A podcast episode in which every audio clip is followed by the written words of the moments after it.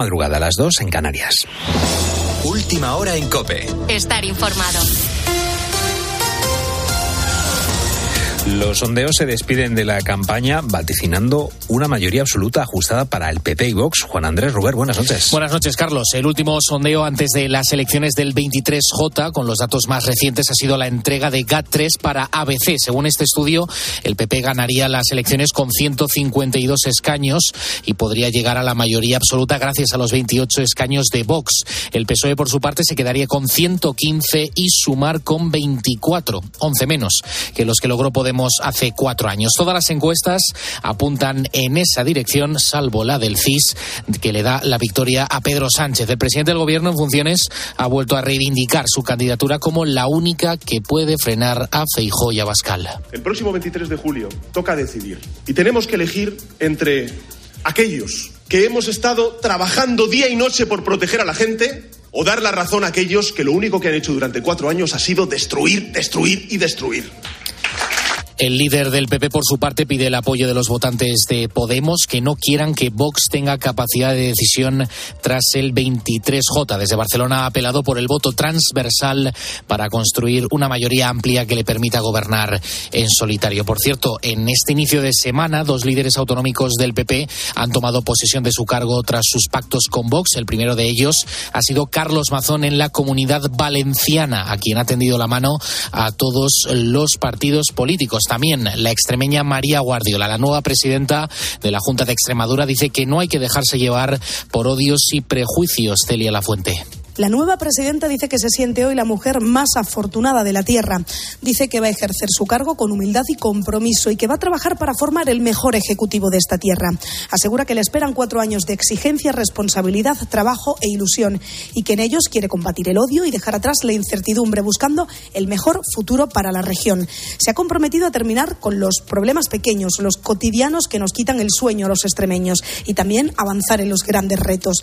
María Guardiola ha dicho que su despacho será como un zaguán de una casa extremeña con las puertas abiertas a la gente de la calle. Mi despacho será un zaguán, un espacio que comunique la casa de todos, que es la Junta de Extremadura, con la calle. Un espacio fresco y sencillo de encuentros informales y que esté abierto todo el día. Dice que su legislatura va a tener un mandato responsable y sereno donde la palabra estará por encima de todo y ha agradecido el apoyo de su familia y sus amigos que le han sanado el camino hasta la presidencia de la Junta de Extremadura. La decisión de Rusia de romper el acuerdo que permitía exportar el grano ucraniano podría disparar mucho su precio en el mercado. De momento son un 16% más caros que hace un año y todo apunta a que irá a más en los próximos meses. Lo ha contado en la linterna de COPE Maricruz Díaz, que es ingeniera agrónoma del Instituto de Ingeniería de España. Esta prohibición nos va nos va a perjudicar enormemente. Y es que además va unido a la dificultad de, traer fertilizantes de Rusia que es también un mercado eh, muy, muy necesario y muy importante para conseguir las producciones que necesitamos. En fin, que esto es un duro golpe. Con la fuerza de ABC.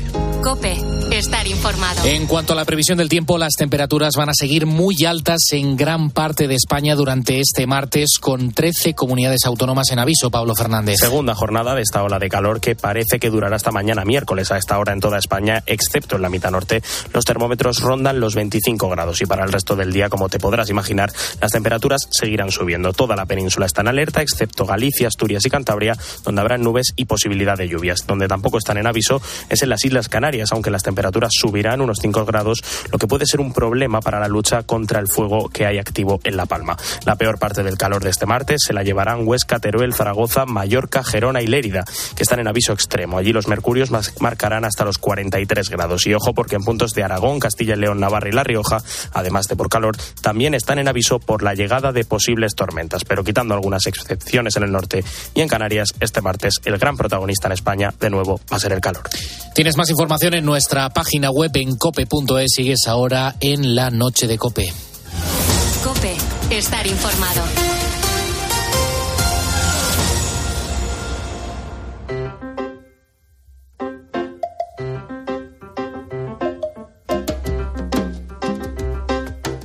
La noche. Beatriz Pérez Otín. Cope, estar informado.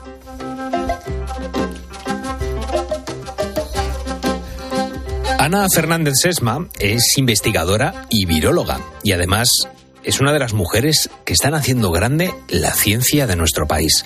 Es natural de Cáceres, hizo la carrera de biología y después se trasladó a Nueva York a principios de los 90. Allí lleva cerca de tres décadas dedicándose en cuerpo y alma a la investigación. Ahora, en su laboratorio del Hospital Mont Sinai, están desarrollando terapias y vacunas para hacer frente a nuevos virus o infecciones como el dengue o la gripe y más después de la pandemia. Por suerte ya el tema de COVID está bajando en cuanto a su intensidad, en cuanto a la necesidad de desarrollar nuevas terapias o nuevas vacunas y bueno, pues mi investigación se vuelve a centrar en otros virus emergentes como el virus de dengue, virus que son transmitidos por mosquito, que bueno, pues es una amenaza que vamos a sufrir por desgracia, entre otras cosas, como consecuencia del cambio climático lo que pretenden en sus laboratorios es que estos desarrollos lleguen, pues no solamente al primer mundo, sino también lleguen a países en vías de desarrollo, eh, porque en ellos el acceso a este tipo de vacunas o de tratamientos es muy pero que muy limitado yo creo que, eso es el esfuerzo que hacemos todos los científicos, ¿no? Poder solucionar, solventar problemas graves a la salud humana. Ahora mismo es importante también prestar atención a la salud animal y la salud del, medio ambiente, porque es el concepto de una salud que si no vigilamos lo que está sucediendo en animales, es fácil que vuelva, que salten a humanos y que puedan causar otras epidemias, pandemias. Entonces, el tener una visión global de que no estamos aislados los humanos, que vivimos en un universo en el que todo está conectado. Y ahora Ana ha visto reconocidos sus muchos años de investigación. Acaba de recibir el premio Camino Real que le ha otorgado el Instituto Franklin de la Universidad de Alcalá de Henares. Este es un galardón muy prestigioso que reconoce la labor de españoles en el extranjero que fomentan el intercambio y las relaciones entre España y Norteamérica. Lo han recibido personalidades de la talla de Pau Gasol, de Rafael Nadal, esto hablando del deporte, Plácido Domingo en el de la música o Antonio Banderas en el cine. Y en el caso de Ana hay algo muy especial porque ella es la primera investigadora y la primera mujer en recibirlo. Aunque no es el único reconocimiento que tiene, porque ya fue elegida por la revista Forbes como una de las 100 españolas más influyentes de 2022. Acaba de recoger su premio que reconoce su trabajo silencioso en el laboratorio, pero es un trabajo del que pocas veces se habla y sin embargo aporta mucho a toda la sociedad. Ahora mismo están viendo casos de malaria en Estados Unidos, se está viendo pues muchos virus que anteriormente o, parásitos que no tenían no estaban en esas zonas anteriormente. Entonces el intentar anticiparnos prepararnos tener unos proyectos mm, en los que empecemos a investigar mm, la base de muchos virus que no conocemos o de muchos otros eh, patógenos que no conocemos en nuestros laboratorios. Cuando conocemos el trabajo de investigadores eh, como Ana, pues uno entiende por qué se reclama que se invierta tanto en ciencia. Lógicamente es importantísimo apoyar los estudios que se hacen para prevenir estas enfermedades. En la ciencia tenemos que estar siempre un paso por delante ¿no? de lo que pueda suceder y anticiparnos. A veces puede que sea la siguiente pandemia o que no, pero siempre aprendemos. O sea, lo que no, lo que hay que entender es que una inversión en ciencia no, no es una inversión perdida. Lo que hay que pensar en la ciencia es igual que se piensa en el armamento, en defensa. Y tú te estás armando, haciendo un arsenal que puede que tengas que usar, puede que no, pero al menos tener el conocimiento y los recursos preparados, porque si llega, estaremos un poco mejor preparados. Pues esta es Ana Fernández Sesma, una investigadora española que va siempre un paso por delante para encontrar soluciones cuando aparecen los problemas, como por ejemplo nos ocurrió con la COVID cuando esta apareció en nuestras vidas.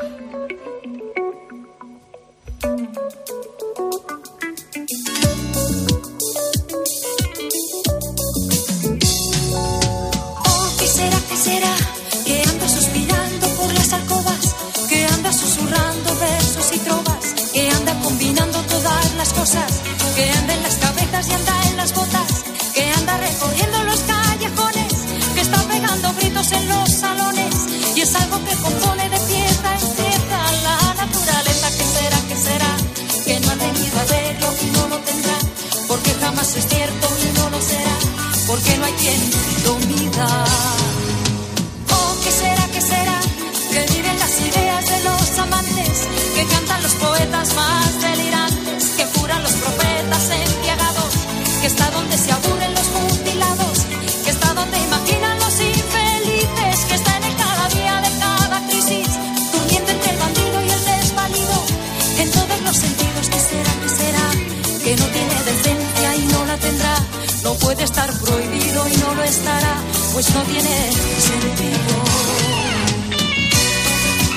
Abrimos la última hora del programa de este martes 18 de julio. Sigues en directo en la noche de Cope. Yo sigo siendo Carlos Márquez.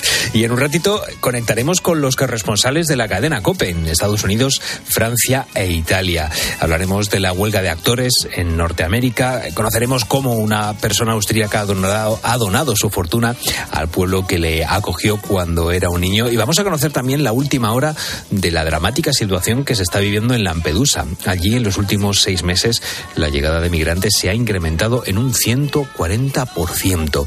Todo esto te lo vamos a contar en una nueva edición de Efecto Mariposa.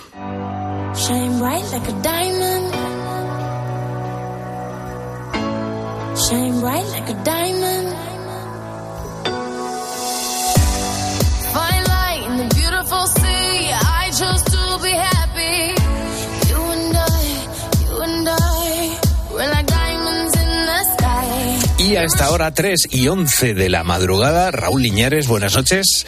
Eh, buenas noches. Muy buenas Ah, noches. digo, digo, no sé, no me va- si, si sigue hablando, yo le dejo que es el que manda. Y que ya te, y ya te he saludado cuatro veces, pero es. hijo, por, por seguir siendo educado. Claro. Eh, esta madrugada estamos hablando de con nuestros ruidos precisamente de los tatuajes. Mira, estamos escuchando Diamonds de, de Rihanna. Seguro que más de una persona lleva un tatuaje de un diamante en la supuesto. espalda o en alguna parte del cuerpo.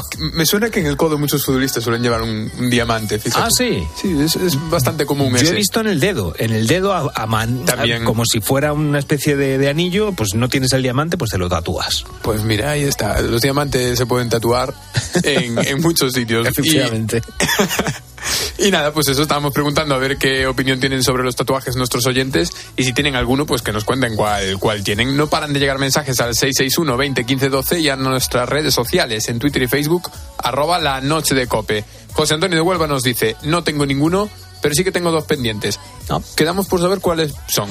Si quiere mandárnoslo, eh, yo aquí le voy a leer. Sí, pero pu- puede ser también como el, el- el paso anterior, ¿no? Ya que te haces una perforación, pues bueno, pues te, te tatúas algo, es, es- bueno, puede ser, puede ser un, un paso, un escalón. digo, claro que Eso sí. es. Y vamos ahora con Manu de Zaragoza, que incluso nos aconseja cómo hacernos los tatuajes. Pues sí, sí que llevo. Llevo cinco. Y la verdad es que, pues, ¿qué voy a decir? Que sí, que me gustan los tatuajes. Así que eso, ahora mismo llevo cinco. Llevo antebrazo derecho, hombro derecho, bíceps izquierdo, Completito, en la ¿eh? espalda, en la pantorrilla. Vamos, que voy, voy bien. Ya me falta alguno. Y la verdad es que a mí me parece una obra de arte. Y luego, sí, como en todo, ¿no? En todo hay frikis, pero bueno. Eh, yo, si alguien me preguntara dónde me lo hago, lo primero, dónde te guste. Y lo segundo, que no te lo veas demasiado para luego no. es verdad, eso ya nos has dicho antes, precisamente. Yo no me veo ninguno, por ejemplo, en el espejo. Ah, bueno. Así bueno. que, mira, yo cumplí el, el consejo. Y ahora vamos a escuchar a Juan Luis y a Antonio de Fuengirola.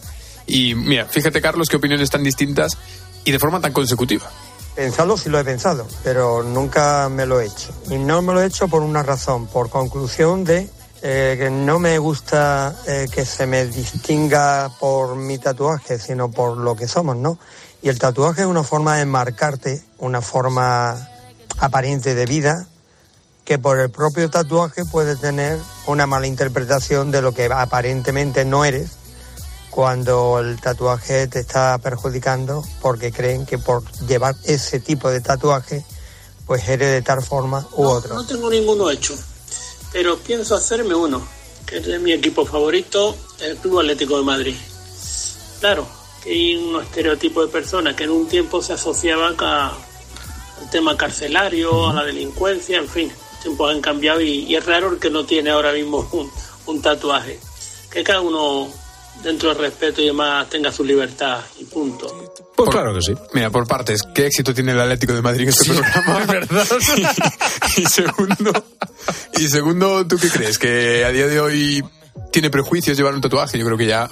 Bueno, bueno, ojo, eh, yo, yo creo que todavía eh, te puedes, ya digo, a mí me ha sorprendido la, la, la gente que se puede hacer tatuajes en la, en la cara. A mí me, me echa un poco para, para atrás, pero al fin y al cabo no dejan de ser, no dejan de ser prejuicios. Yo creo que, que aún falta, aún falta para, para tener eso muy, muy instaurado, aunque por, por ejemplo en la cultura de neozelandesa, eh, esos tatuajes maoríes, esos tatuajes, eh, bueno, que vemos en muchos jugadores, por ejemplo, de, de rugby, son un, son algo que, que meten miedo. Claro, es, yo creo que es más, más estético, eh, o al revés, creo que es más algo cultural que, que, estético en ese caso. Opiniones hay de todos los tipos. Ahí está, hay muchas. Y mira, por último, esto nos cuenta Chelo. Me encantan los tatuajes. Llevo cuatro. En el nombre de, de las iniciales de, de mis hijos y mis nietas. Eh, uno dedicado a mi madre, otro porque como soy tan bocuda, pues me he puesto que del silencio también se aprende, y, y una cruz, y en árabe eh, el nombre de familia. Y estoy encantada y no me hago más porque ya la edad que tengo también pues no. Pero bueno, me encanta. Nunca es tarde por más. Lo justo lo que iba a decir. Nunca es tarde. La edad, yo conozco a gente que con 60 años se hicieron un tatuaje y eso no es. Y maravilloso, fijo que era. bueno, pues pueden seguir mandándonos sus notas de voz al 661 20 15 12 o escribiéndonos en nuestras redes sociales. Estamos en Facebook y Twitter y somos arroba la noche de cope. Que suelte la mía, que te lo gastaría porque tus ojos me brillarían. Y es que, ¿quién lo diría? Que en la esquina este sazón sonaría. Choque con tu química, que suelte la mía. Porque tus ojos me brillarían. Somos dos cantantes como los de antes. El respeto es en boletos y diamantes. Se me para el corazón solo con mirarte. Busca tu canto pa' que tú me cantes. Somos dos cantantes como los de antes. El respeto en boletos y diamantes. Se me para el corazón solo con mirarte. Porque a ti te canto pa' que tú me cantes. ¿Y tú qué Escríbenos en Twitter, en arroba cope y en facebook.com barra cope. Al final del día, Expósito pone su mirada en aquello que te interesa. En España, uno de cada 13 bebés nace de forma prematura, es decir, antes de las 37 semanas de embarazo. Esto supone unos 30.000 niños al año. Los que se llevan la peor parte son los llamados prematuros extremos, que nacen con menos de 6 meses de gestación. Por eso en Barcelona están desarrollando una placenta artificial. Acaba el día con la mejor información. Acaba el día con Ángel Expósito. Desde las 7 de la tarde, todo pasa en la linterna de cope.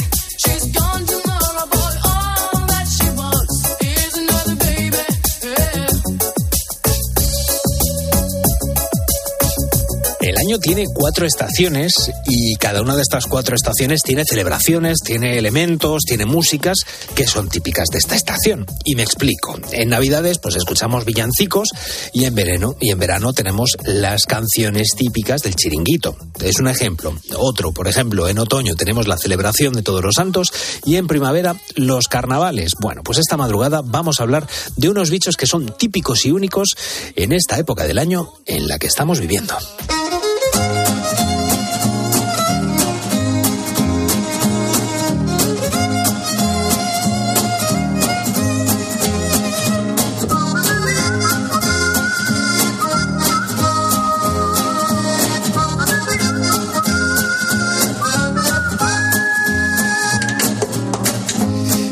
Porque, claro, cuando estamos de vacaciones hacemos sobremesas largas después de comer o tomamos el fresco con los vecinos del pueblo y entre los postres y el café o entre los comentarios de la vecina y la otra vecina, pues la banda sonora que tenemos es esta.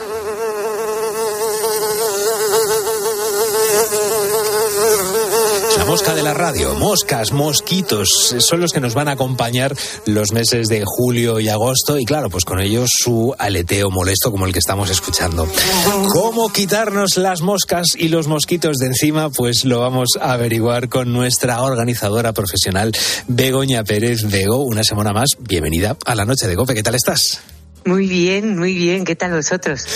Pues mira, súper bien aquí con, con la mosca, intentando quitarnos la de, de encima.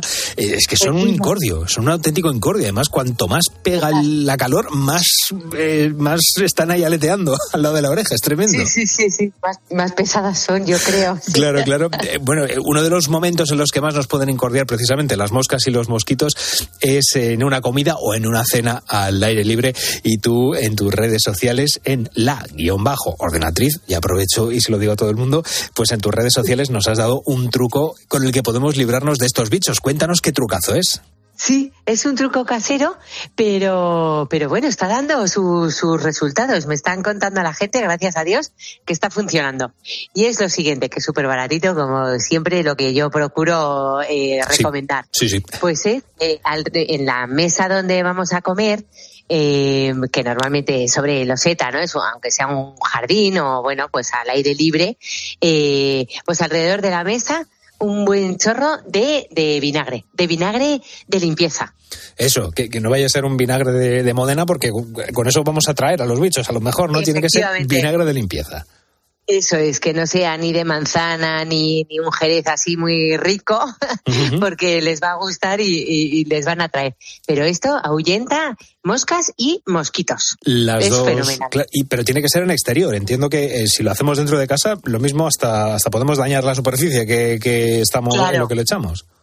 Efectivamente, acuérdate que estamos hablando de un ácido, con lo cual, pues, pues esto, por ejemplo, y bueno, incluso en el exterior, si, si tenemos plantas, no, no les puede caer de una forma recurrente a las plantas porque es un, el vinagre al final es un herbicida. O sea, se carga un poco, pues eso, ¿no? Hierbas y, y hierbajos, o sea, que, que vamos a evitarlo eso en plantas o en, en cosas monas y en el interior, bueno, pues eh, a lo mejor lo podemos poner en, en forma de cuencos y de, pero que no toque, claro, nunca ni un mármol ni una madera porque el barniz puede terminar cargándoselo, a lo mejor no la primera, pero, pero seguro que la cuarta o quinta, seguro. Claro, te iba a decir porque eh, has- hablabas de, de que hay algunas superficies en las que, aunque estén en el exterior, interesa que no les esté tocando ese, ese vinagre de, de limpieza. Sí, justo, porque, bueno, ya sabemos que, que por ejemplo, en un mármol incluso un, un granito muy pulido, muy brillante, eh, se, pues se puede cargar ese brillo. Y es una pena, ¿no? Creo que tendríamos que recurrir a lo mejor a otras cosas. Perfecto. Eh, pues bueno, tenemos ese primer truco eh, a la hora de, de ahuyentar a los mosquitos y a las moscas. Y ojo porque eh, hablamos de otro, de otro de los elementos para, para evitar que nos esté molestando, que son esas espirales antimosquitos para ahuyentar insectos. Esto yo entiendo que, que no es tan sencillo como prenderle fuego a esa espiral y dejarlo. Me gustaría que nos contaras cómo y dónde eh, crees que debemos colocarlas en el exterior y también, pues oye, eh, que nos cuenten si en, el si en el interior también se debe colocar. Me imagino la respuesta, pero bueno, te lo pregunto por si acaso, como experta en el tema. Sí, pues ya te digo efectivamente que, que ya sé lo que te estás imaginando, que es un no en el interior. Eso es. Porque Estamos de acuerdo. una- efectivamente, una humareda y, y luego, pues, claro, hay mucha gente investigando y no, no lo recomiendan en el interior, con lo cual, pues nada, en el exterior, eh, pues fíjate, yo depende de la eh, voracidad que tengan los, los mosquitos. Si son mosquitos normales, a lo mejor los podemos tener encima de la mesa, normal y corriente. Suele tener una fragancia no muy molesta, o sea que, que no es tan intensa como para que nos moleste a lo mejor durante la comida y la cena, pero, pero eso, que, que encima de la mesa eh, suele no molestar. Pero si, si son intensitos los mosquitos, eh, sí recomendaría tanto arriba como abajo. A lo mejor en el centro de la mesa, donde no llegan los pies, pues ahí abajo, eh, para que no nos piquen, porque luego es muy molesto y a lo mejor no nos pican en, eh, de, de torso para arriba, pero sí de, de- de piernas para abajo, ¿no? Y, y vamos ahí con los tobillos hechos un... Claro. Vamos. Sí, sí, que lo tenemos. Que, que es verdad que cuando estamos ahí eh, comiendo o cenando, ya que estamos en la sobremesa, de lo que dices tú, de cintura para arriba, no hay problema, pero que, que nos olvidamos de los de los bichejos que pueda haber ahí picándonos por, por debajo de la, de la mesa y hay que tener y hay que tener cuidado. Y como tenemos cuidado también en verano de intentar dormir tranquilos, porque una de las cosas más molestas es estar durmiendo y tener ese mosquito ahí en la, en la oreja. eh, y uno de los elementos que tenemos precisamente para echar a esos, esos mosquitos de nuestro alrededor y de nuestras habitaciones es esos repelentes en forma de, enchufe. Eh, claro, yo no sé cuánto tiempo debemos tenerlo enchufado. cuánto, bueno, no, no sé solamente el tiempo, sino cuántas horas antes debemos utilizarlo. Cuéntanos cómo lo utilizas tú. Bueno, yo creo que hay que tener ciertas precauciones. Si es, por ejemplo, pues si nos vamos a ir a la cama toda, y, y, y, y esté enchufado o no esté enchufado, que yo entiendo que lo ideal es la las 24 horas, pero como la electricidad y luego por el día no suele suceder eh, que nos piquen ni nada, pues entiendo que a partir de la oscuridad, o sea, de las 9 de la noche, pues, pues, pues ya ir encendiendo eso para que vaya teniendo su efecto, que, que es bastante eficaz, está bastante conseguido. Pero yo creo que también tenemos que tener cierta precaución y si estamos en el dormitorio, pues eh, que no tener la ventana abierta con la luz encendida y con todo, porque entonces seguro que se van a meter y Sí. es tontería, ¿no? O sea que yo entiendo que es mucho mejor si no tenemos mosquitera, no encender la luz, un poco ir a lo mejor así un poco a tientas o cerrar la ventana. Mm, Ya nos, nos, a lo mejor nos ponemos el pijama, nos vestimos, no sé qué, y, y ya abrimos luego cuando esté todo apagado. Y tenemos más elementos para, para ahuyentar a los, a los insectos, eh, que son las famosas pulseras de, bueno, de citronela, ¿no? Yo tengo entendido que no son del todo efectivas y que, bueno, que antes de eh, invertir el dinero en esas pulseras es mejor comprar otro tipo de, repelente. Yo no sé, eh, tú cómo las sueles utilizar, si lo pones a los, a los más peques de la, de la casa, ¿qué opinión tienes tú de, de estas pulseras de citronela? Bueno, pues claro, es que yo creo que esto, como todo, depende de lo que haya en casa. Quiero decir, yo cuando tenía bebés, pues como los bebés no les puedes poner ningún tipo de repelente hasta los, a partir de los tres años, pues, pues intentas lo que, lo que puedes. Y claro, como las velas o según qué cosas son peligrosas, pues yo me, me tiraba a la, a la pulsera, pero, pero sí que hay alguna más eficaz que otra. Es verdad que a lo mejor hay que currárselo un poquito, y, pero luego hay gente, esto como todo, hay gente que no le resulta nada, nada efectivo y que termina con, con 5.000 picaduras la- ya la primera noche, a lo mejor de, de- o de vacaciones o de mosquitos, de lo que sea.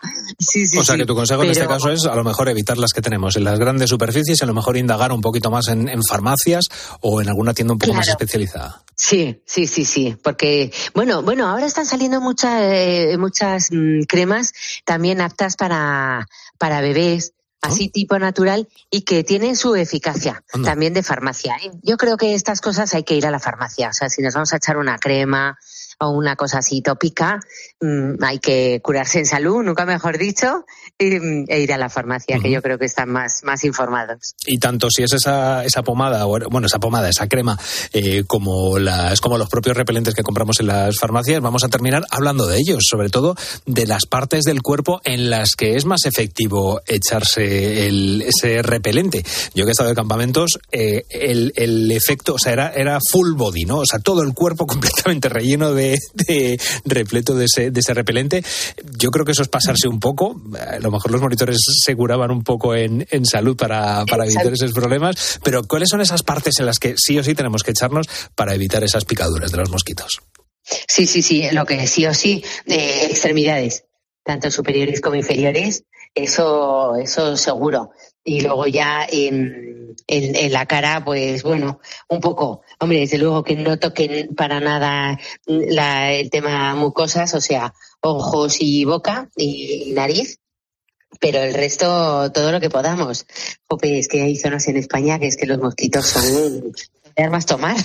No, bueno, mira, esto, esto podríamos hablarlo también con el, con el doctor Darío Fernández, porque ¿por qué a ciertas personas les pican los mosquitos y a otras están todo el verano tan, tan pichis? Esto también es un tema, mira, lo, lo podemos hablar precisamente, ma- mañana que viene el doctor Darío Fernández se lo voy a, se lo voy a proponer para, para tratarlo los Sí, es muy días. interesante. Sí, sí, voy a estar atenta. A mí me han dicho que es el olor corporal. El olor que no pica. eso. Por ejemplo, esto me encantaría que se lo preguntaras, a ver si pudiera ser, eh, que recién duchados, por ejemplo, no pican. Ah, pues o sea, pues que la gente cuando se va a la cama recién duchados no les pican. Ahí no pican. Bueno, pues se lo, se lo preguntaré. Traslado tu pregunta a- al doctor Darío Fernández y así salimos también todos de, de dudas. Bueno, pues eh, con estos consejos esperamos, querido Hugo, que tengas un verano tranquilo y que no tengas que utilizar el matamoscas ni el insecticida. Como siempre, eh, estos consejos y muchos más los tienes en el perfil de Instagram de Begoña Pérez, la guion bajo ordenatriz. Begoña, muchísimas gracias una semana más. Muchas gracias a vosotros. Hasta la semana que viene. Desde que yo no estoy, Te la pasas más corón. Dices que es mejor que yo. Pero ¿quién te preguntó? ¿Quién te preguntó? Eh. No sé para qué ni para qué estás fingiendo. Yo no estoy pendiente de lo que estás haciendo. Eres solamente una memoria. Ni siquiera miro tus historias. Si fuera feliz como tú dices, ma, no estuviera presumiendo nada. La noche. Beatriz Pérez Otín. Cope. Estar informado. Ya nos encontramos en nuestro tramo final del programa, como cada martes acabamos traspasando fronteras y lo vamos a hacer como siempre con la ayuda de nuestros corresponsales que nos traen la información más importante y también más curiosa del panorama internacional. Comenzamos una semana más con efecto mariposa.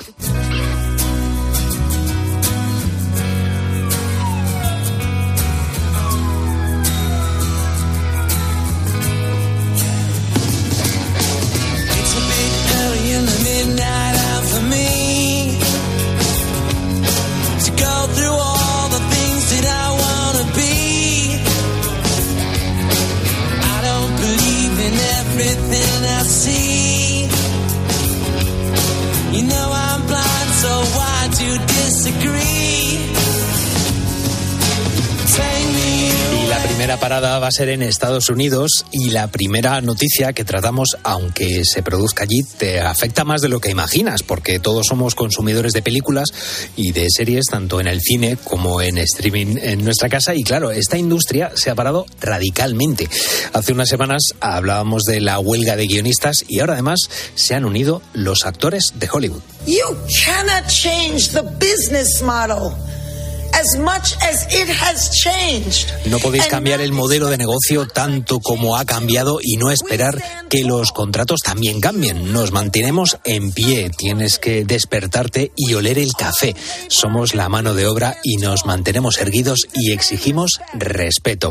Estas son las palabras de Fran Drescher, es presidenta del sindicato de actores, eh, a los directivos de Hollywood, eh, claro, conocida por su papel en La Niñera. Eh, Saludo ya a nuestro corresponsal en Washington, Juan Fierro. Muy buenas noches, Juan. ¿Qué tal, Carlos? Buenas noches. Bueno, hay jaleo, ¿no? Porque el día en que el sindicato de actores se unió al de guionistas en su huelga, los guionistas ya llevaban 73 días de protestas. Eh, ¿Por qué han decidido sumarse? Eh, bueno, hay un parón total en este, en este sector. Eh, se escucha hablar de abuso laboral. Cuéntanos. Eh, pues lo decía Dresler en, esa, en ese corte de, de voz que, que, mm, emitíamos eh, hace apenas unos, unos segundos. Es que el modelo de negocio ha cambiado. Ha cambiado tanto que el último convenio entre actores y las grandes compañías de, de Hollywood, las compañías cinematográficas y las compañías ahora de streaming, pues no sirve y hay que cambiarlo. Y han estado negociando durante mucho tiempo y no han llegado a un acuerdo. Y además, eh, esta falta de acuerdo parece que se va a prolongar durante bastante tiempo, porque hablabas de esos 73 días ¿no? de protestas de los guionistas, entran ya en su décima semana de, de paro y esa huelga va a continuar porque ahora mismo no hay ningún tipo de negociación, no hay ningún tipo de contacto entre los guionistas y entre las grandes compañías de Hollywood. Y bueno, se ha roto también el diálogo entre los actores eh, y esas grandes compañías. Todo esto se junta, Hollywood se paraliza y se paraliza, Carlos, totalmente, porque se paralizan las, las producciones, eh, el- toda la producción, el rodaje de series, de películas, ya sean en Hollywood, ya sean en California, ya sean en otros puntos de Estados Unidos, ya sean también en el exterior, porque los, eh, los actores eh, tienen un, un contrato con ese, con ese sindicato y van a hacerle caso. Son 160.000 actores. No todos están afectados por, eh, por la convocatoria de huelga, pero es mucha gente y están fundamentalmente afectados pues todo el sector de los extras, por ejemplo, que luego si quieres analizamos cómo le afecta directamente y tienen el apoyo de las grandes figuras. Claro, porque eh, tú lo estabas diciendo, está todo absolutamente parado, no hay rodajes, no hay promoción, la industria cinematográfica ha parado completamente, claro. eh, es una huelga en la que entran, tú lo has dicho, ¿no? Todos los, los actores, incluidos los actores de, bueno, de, de, de doblaje, no, de acciones, los especialistas, ¿no? Eh, y los extras, Y todo los tipo. extras, claro. ¿Cuáles Es que son- además uno- una, una de las grandes eh, batallas que tuvieron en, en esto, en este diálogo, en esta negociación rota, es cómo se trataba a los extras.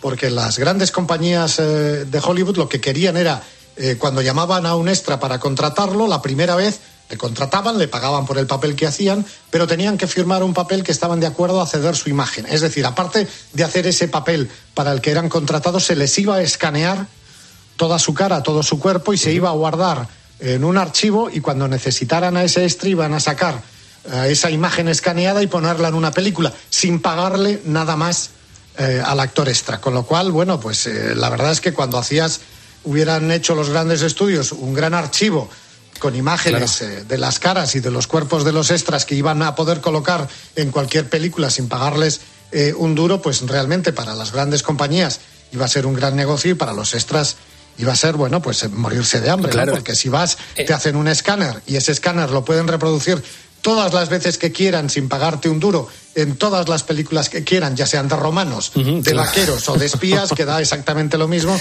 Pues la verdad es que ese fue uno de los grandes, eh, así lo decían por lo menos en la rueda de prensa cuando presentaron la huelga, ese, iba, ese ha sido uno de los grandes puntos donde no había acuerdo y donde se rompió el diálogo. O sea que entiendo que también la inteligencia artificial está de por medio en esta polémica.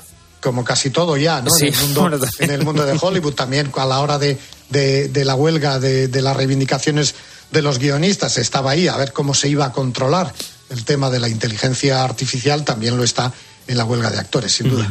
Bueno, yo he escuchado estos días al, actor Ron Perlman, que en su momento eh, interpretó eh, uno de los monjes en El nombre de la rosa, eh, arremetiendo contra a uno de los, de los directivos. Claro, esta es una de las caras visibles del, levantamiento. Escuchábamos hace, hace un momentito a Fran Drescher, que es presidenta del sindicato de, actores. ¿Cuáles son esas figuras? Porque claro, eh, es una huelga. Si se hace en un, bueno, en un sector tan conocido en el que hay tanta cara pública como es el de los actores, pues entiendo que es un bastante más, más sonado, puede tener más, más repercusión. ¿Quiénes son esas caras visibles? No, hay muchas, desde George Clooney a Margot Robbie, a Susan Sarandon, a Meryl Streep, a Jennifer Lawrence, a Rosario Dawson, a Brian Cox, el protagonista de Succession. Eh, hay muchísimas caras conocidas.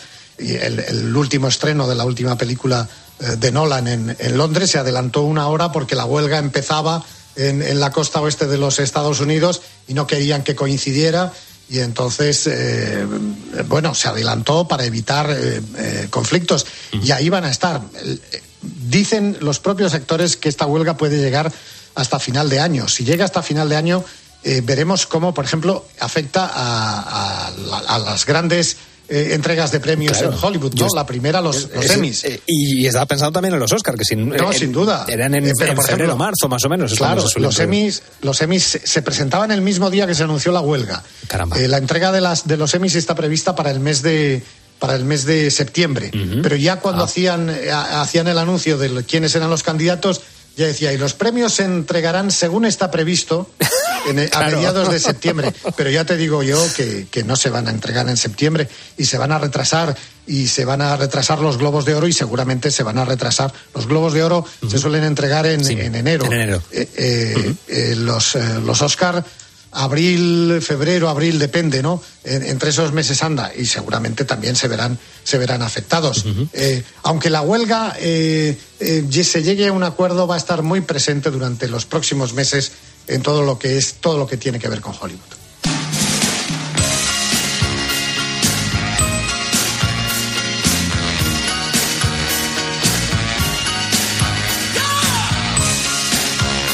Dejando a un lado esta huelga en Estados Unidos, no podemos dejar eh, pasar por alto la guerra de Ucrania, sobre todo la información relativa a los intentos de una solución para llegar a su fin. Y por eso vamos a hablar ahora de la visita del cardenal Mateo Zuppi a Washington. Es el siguiente país en su viaje de mediación eh, pacificadora. El Papa eh, ha enviado a este emisario como bueno, una manera más de colaboración en el freno del conflicto. Claro, es un, es un paso más por parte del Vaticano. ¿Se conoce algo más de la visita del, arzobispo de, Bolonia? Pues no se ha hecho pública, desde luego, por parte de Washington que haya prevista ninguna eh, contacto oficial, por ejemplo, con el presidente Biden o con el secretario de Estado. Eh, el cardenal llegaba hoy a, Washington, va a estar tres días hasta el miércoles y es una semana un poco extraña en Washington políticamente porque es la última semana de actividad del Congreso y está todo el mundo preparando las vacaciones, preparando el verano, siendo además como es un verano hombre, preelectoral de alguna manera, ¿no? En el mes de agosto vamos a tener el primer debate de los candidatos republicanos, los congresistas, los senadores se van a sus lugares eh, de, de residencia, dejan Washington, el jueves es el, el último acto oficial. Se cierra la, la- el año político, ¿no? El, eh, la jornada política en Washington con un eh, picnic que le da el presidente de los Estados Unidos a todos los congresistas, que es la que marca el final de, de la temporada política en Washington. En el calendario semanal del presidente Biden no hay eh, ningún, eh, ningún contacto con, con el cardenal, con el enviado especial del Papa, lo que no quiere decir que este se pueda dar de una manera pública o de una manera privada, igual que con el secretario de Estado. Y sin duda, y, se- y si eh, Zuppi está en Washington, seguramente habrá contactos al más alto nivel. Claro, uno de los eh, objetivos eh, está centrado en la ayuda a los niños, ¿no? que son muchos los que están llegando a ciudades de todo el mundo que les acogen. Eh, además está el caso de los menores que son deportados a Rusia. ¿Cuál es la situación de los niños?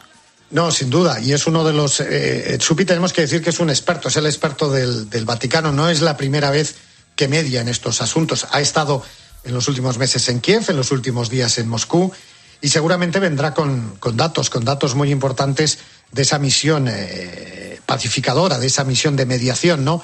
Y seguramente el tema de los niños, no solo el tema de los, de los niños, sino también el tema eh, de los adultos, porque en las últimas, en, en las últimas jornadas conocíamos noticias que hablaban de un número muy elevado de ucranianos que están en prisiones eh, rusas, con lo cual este va a ser sin duda uno de los temas fundamentales de los contactos que, como te digo, Carlos, se van a celebrar al más alto nivel, sin duda, aquí en Washington. Pues estaremos pendientes de esa, de esa información y de todo lo que ocurre en Estados Unidos, como siempre, pues con la ayuda de Juan Fierro, corresponsal de la cadena COPE en Washington. Juan, una semana más, millones de gracias. Un abrazo muy grande. A vosotros, gracias, Carlos. Buenas noches.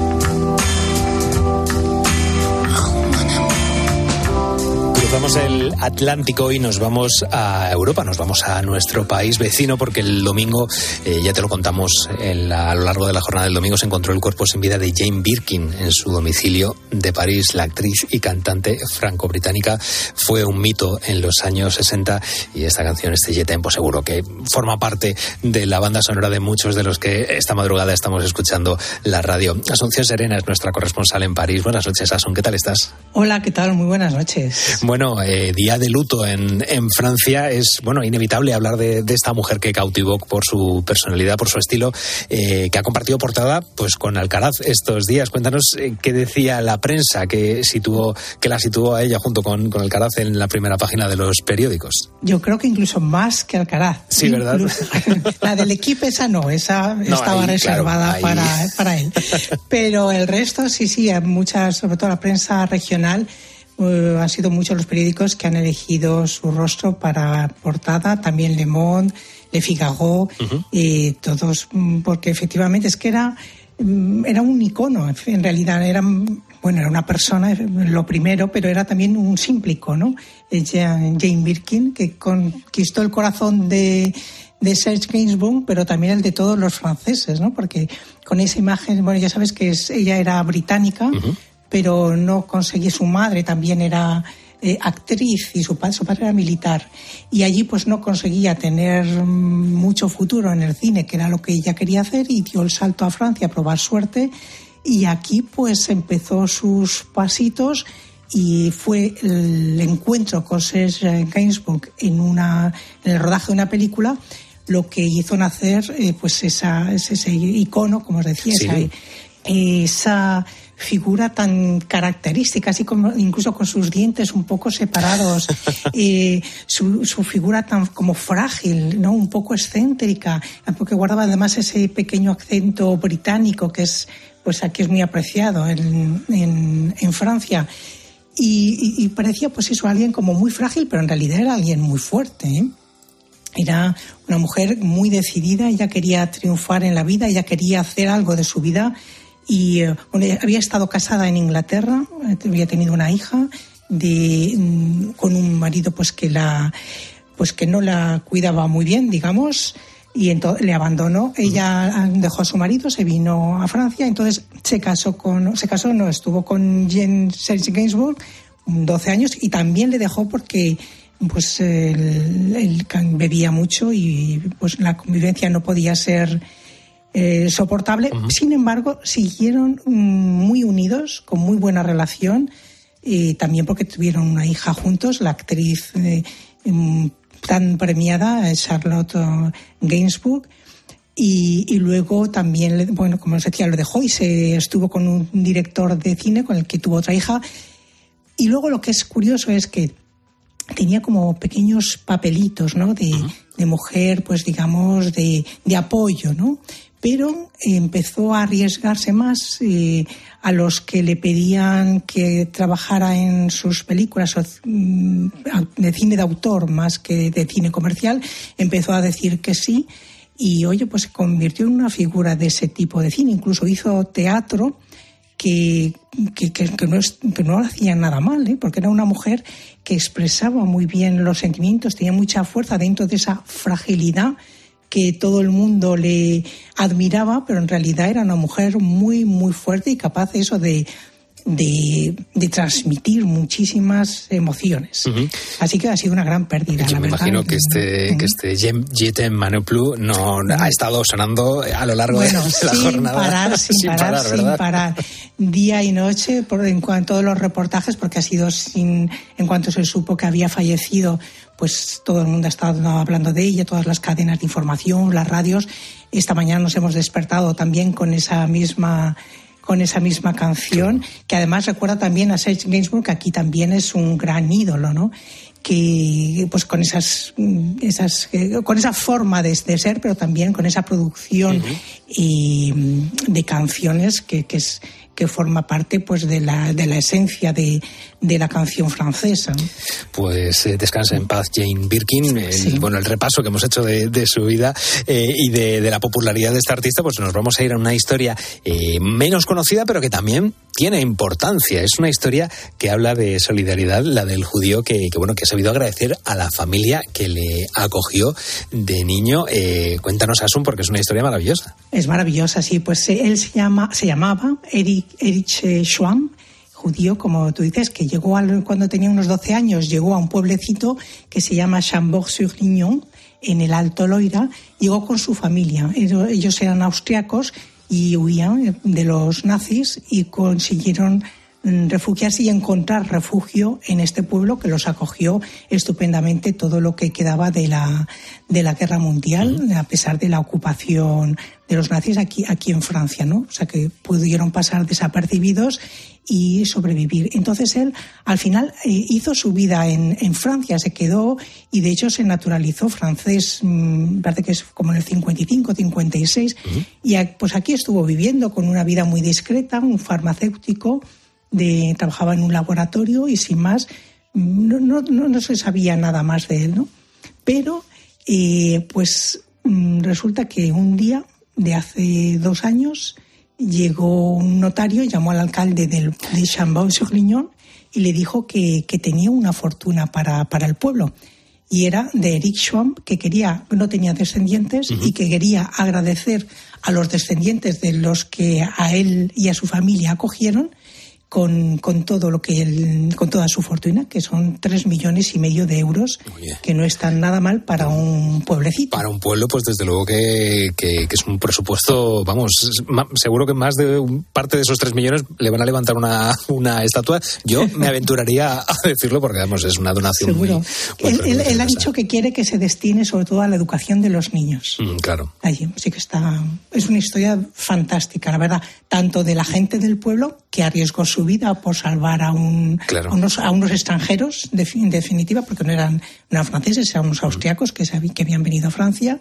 Y luego de él de ser agradecido de esta forma. ¿no? Claro, pues, pues mira, es una historia preciosa con la que ponemos el broche a esta conexión con París, con Asunción Serena, corresponsal de la cadena COPE en Francia. Muchísimas gracias, una semana más. A ti, como siempre. Un abrazo. Friday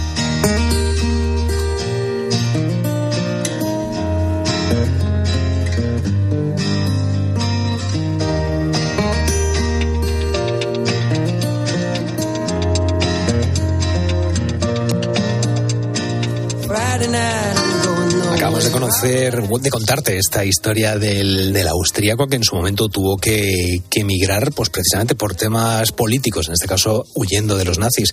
Hay personas que tienen que huir de su país y en seis meses eh, te vamos a contar ahora la historia de, bueno, de esas migraciones constantemente que se están realizando a la isla italiana de Lampedusa. Te decía que en estos últimos seis meses se ha incrementado en un 140% la llegada de migrantes a esta isla. Eva Fernández nos lo va a contar, es nuestra corresponsal en Italia. Buenas noches, Eva, ¿qué tal estás? Muy buenas noches, Carlos. Eh, encantada de estar con vosotros, aunque hoy la noticia no es que sea de estas que nos gustan, ¿no? No, es no que es sea curiosa. especialmente alegre. Sí, sí, desgraciadamente. Curiosa, sí. Pues bueno, es eh, en los últimos días, eh, yo en las vacaciones he estado leyendo muchos, desgraciadamente, muchos artículos que hablan precisamente de esas, bueno, de esa, ese aumento de la crisis migratoria que se está produciendo en, en- no solamente en, en Italia, sino en diferentes, eh, bueno, diferentes países de, de Europa. Claro, eh, en este caso vamos a centrarnos en, en Lampedusa porque allí los, los desembarcos no, no cesan con una media de más de mil desembarcos al día. Cuéntame, cuéntanos, mejor dicho, cuáles son, eh, bueno, esa, esa situación, cómo está la situación estos días. Pues eh, la verdad es que imaginaros, eh, la palabra mm, única que puede describirlo es que es terrible, ¿no? Muy complicada. Imaginaros una llegada constante de barcos, eh, que nos referimos a los que consiguen llegar a la costa sin hundirse por el camino, eh, más que es, es constante, o sea, es constante. Precisamente hoy he estado hablando con dos compañeros que acaban de llegar de allí de la isla y justo esto me contaban. Dices que es que era mm, estar eh, intentando mm, ver quienes venían en un barco y tal, y socorriéndoles como se pudiera, y a continuación veíamos de lejos que llegaba otro, más pequeño, más grande, últimamente son más pequeños, mm, lamentablemente son más pequeños y más malos, que quiere decir que casi los traficantes mm, últimamente optan por meterlos en eh, barcazas eh, pequeñas de hierro. Pero ¿qué ocurre? Que una barcaza de hierro, imaginaros, es que se hunde, se hunde. A nada que vaya con más pasajeros o que el mar mm, se complique, eh, lo normal es que estas eh, pequeñas barcas se hundan, por supuesto sin que nadie lo sepa, sin que nadie se dé cuenta, por lo tanto la contabilidad Claro. va incrementándose. Es que se, ¿no? se saben las que las que llegan, pero no se sabe las que no llegan. Eso, Eso es, es algo también muy muy duro. Es, es- es un tema, bueno, siempre en, en- en el verano es un eh, tiempo eh, pues mucho más, eh, eh, digamos, proclive, o sea, que más fácil que, que las que, bueno, las personas cojan un cayuco, eh, cojan todos los ahorros de una vida para precisamente pues intentar buscar una nueva vida, aunque en muchas ocasiones lo que se encuentran es una muerte, ¿no? Eh, en este caso, pues hablamos de esa llegada a, a Lampedusa que está, bueno, digamos entre Túnez y, y Sicilia, podríamos decir que sería el- el- las, las coordenadas ah, un poco de aquella manera Sí, para, sí, sí. para ver. La tierra más cercana, la tierra más cercana de Europa para Claro. ellos, ¿no? Claro, eh, claro, ¿cómo se está llegando, cómo se está llevando la, la situación? Eh, allí, bueno, Meloni creo que no es muy fan, no es muy, bueno, no, no, no es muy fan, vamos a decirlo de esa manera, de la gente que llega en, en cayucos. ¿Cómo se está afrontando desde el gobierno y cómo se afronta esta, esta llegada? ver, eh, en concreto, por ejemplo, respecto a Lampedusa, porque es el terreno que Italia tiene más cercano, ¿no? donde afronta esta primera llegada, eh, como decías, bueno, pues el centro de acogida de la isla eh, está más que superado, ¿no? O sea, ahora mismo, eh, a esta hora, eh, digamos que pensar que la capacidad es para 40, para 400 personas y en estos momentos hay cerca de 2.200, entre ellos 800 menores no acompañados. Para mí, estos números son siempre una tragedia. 800 menores no acompañados. Quiere decir que o sus padres por el camino han fallecido o bien eh, ya en pura desesperación eh, optan porque sus hijos pequeños eh, intenten salvarse como puedan, ¿no? O sea, 800 son muchos. Y, mm, y entonces, ¿qué es lo que hace el gobierno? Como no caben más en la isla, como el centro está saturado, lo que realizan es una primera acogida, intentar mm, socorrer si es que alguno tiene algún problema sanitario, digamos que son registrados y inmediatamente se los se les, se les mete, se les conduce en grandes barcos, barcos del barcos del ejército, grandes transatlánticos donde caben 600, 700, 800 y los trasladan a otra parte de Italia, a otro lugar de Italia donde donde puedan tener una mejor acogida, ¿no?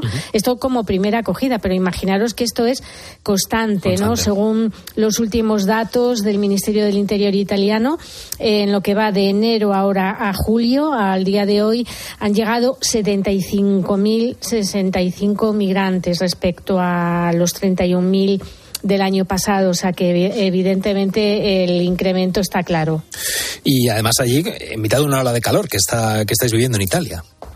Sí, sí, menuda ola de, calor, Caronte se, llama, y este anticiclón, bueno, pues eh, estamos todos un poco asustados. Yo sé que en España lo estáis viviendo ya, pero aquí las temperaturas van a rondar los 47 grados, sobre todo en Sicilia y en Cerdeña. Se van a romper récords históricos en muchas partes del país.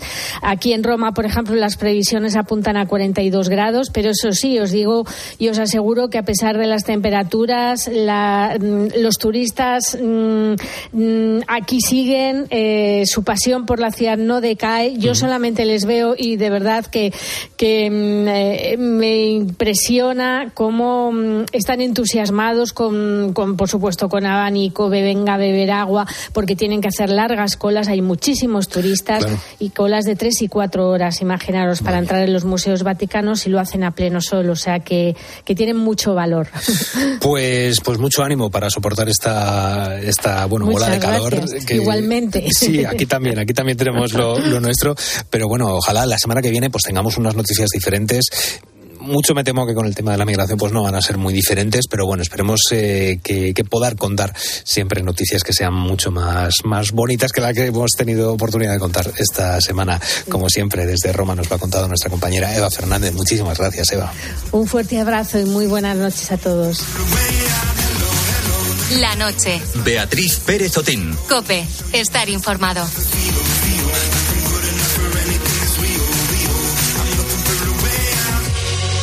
Vamos a rematar el programa de hoy leyendo y escuchando los últimos mensajitos, hablando hoy del Día Internacional del Tatuaje, las agujas, la tinta.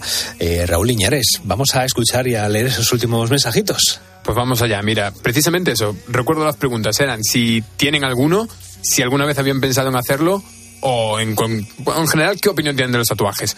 Y nos han llegado mensajes Precisamente te leo este primero de Gustavo, que nos dice que sí que tiene un tatuaje, que es un ave fénix en la pierna, y nos comenta que se identifica mucho con él. Además nos mandó una foto y te puedo asegurar que es un tatuaje bastante, bastante chulo. Es, hombre, es un... Sí, sí, grandote y en la pierna... Pues es que también, dependiendo de la parte del, del, cuerpo, te puede dar para hacerte un buen, un buen pues es un buen fénix, porque... O, o, un, o un colibrí chiquitico, dependiendo.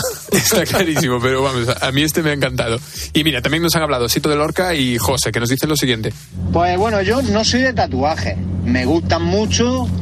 Eh, me hubiera hecho algún tatuaje, pero, pero, como no me gustan las agujas, pues no me lo he hecho nunca, ni ahora mismo tampoco me lo planteo hacérmelo. Pues sí, tengo un tatuaje. Tatuaje, un tatuaje celta en el hombro derecho, que me lo veo cuando quiero, pero que no me dan la vista cada vez que miro para la derecha o para la izquierda. ¿Y qué opino de los tatuajes? Me gustan, me gustan. Ahora, eh, me gustan, pero a mí llevar todo el cuerpo tatuado, no. Es, verdad, porque hay veces que ya empiezas, hay gente que dice que es adictivo, ¿no? Que empiezas y ya al final te, llenas todo el cuerpo de, tinta. Es que a lo mejor tienes miedo a hacer el primero, pero cuando haces el primero dices, va, pues no ha estado tan mal, voy a por el segundo y, y eso pasa, ¿eh? eso, me ha pasado a mí. Y nada, pues como ves, eh, las agujas es un motivo que tira para atrás a, a algunos de nuestros oyentes. Pero bueno, Luego otros buitres como Rafael Pérez, pues dice que no porque no le gustan y punto. Ya está, soy una persona solamente adoro la naturaleza y nada más. Y entonces yo no me gustan los tatuajes. Yo respeto los tatuajes, pero claro, los tatuajes no son naturales, son artificiales que se los ha inventado la raza humana y entonces no me gustan. Y punto, lo tienes clarísimo. Ya está, ya está. Si es que es, es, lo bueno de la noche de cope, que tenemos opiniones de todo tipo, todas las madrugadas. Así estamos. Raúl Iñares, muchas gracias. Ah, hombre, muchas gracias a ti. Hasta aquí la noche de cope. Eh, con programas como el de hoy, la vuelta de vacaciones es menos, menos dura. Ana Pastor, Carlos Martínez y Fernando Carretero en el guion y en la producción, y Miguel Ángel Nicolás y Luis Pinar en la técnica. Te quedas con el primer despertador de la radio española, poniendo las calles, con Carlos Moreno el Pulpo y todo su equipazo. Yo soy Carlos Márquez y espero que lo que te quede de jornada sea muy, pero que muy leve. Un abrazo enorme.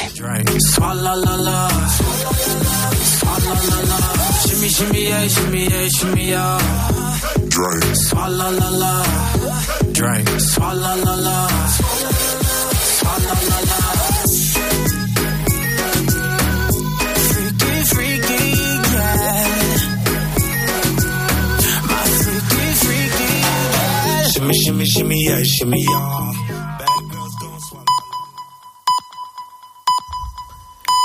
Son las 4, las 3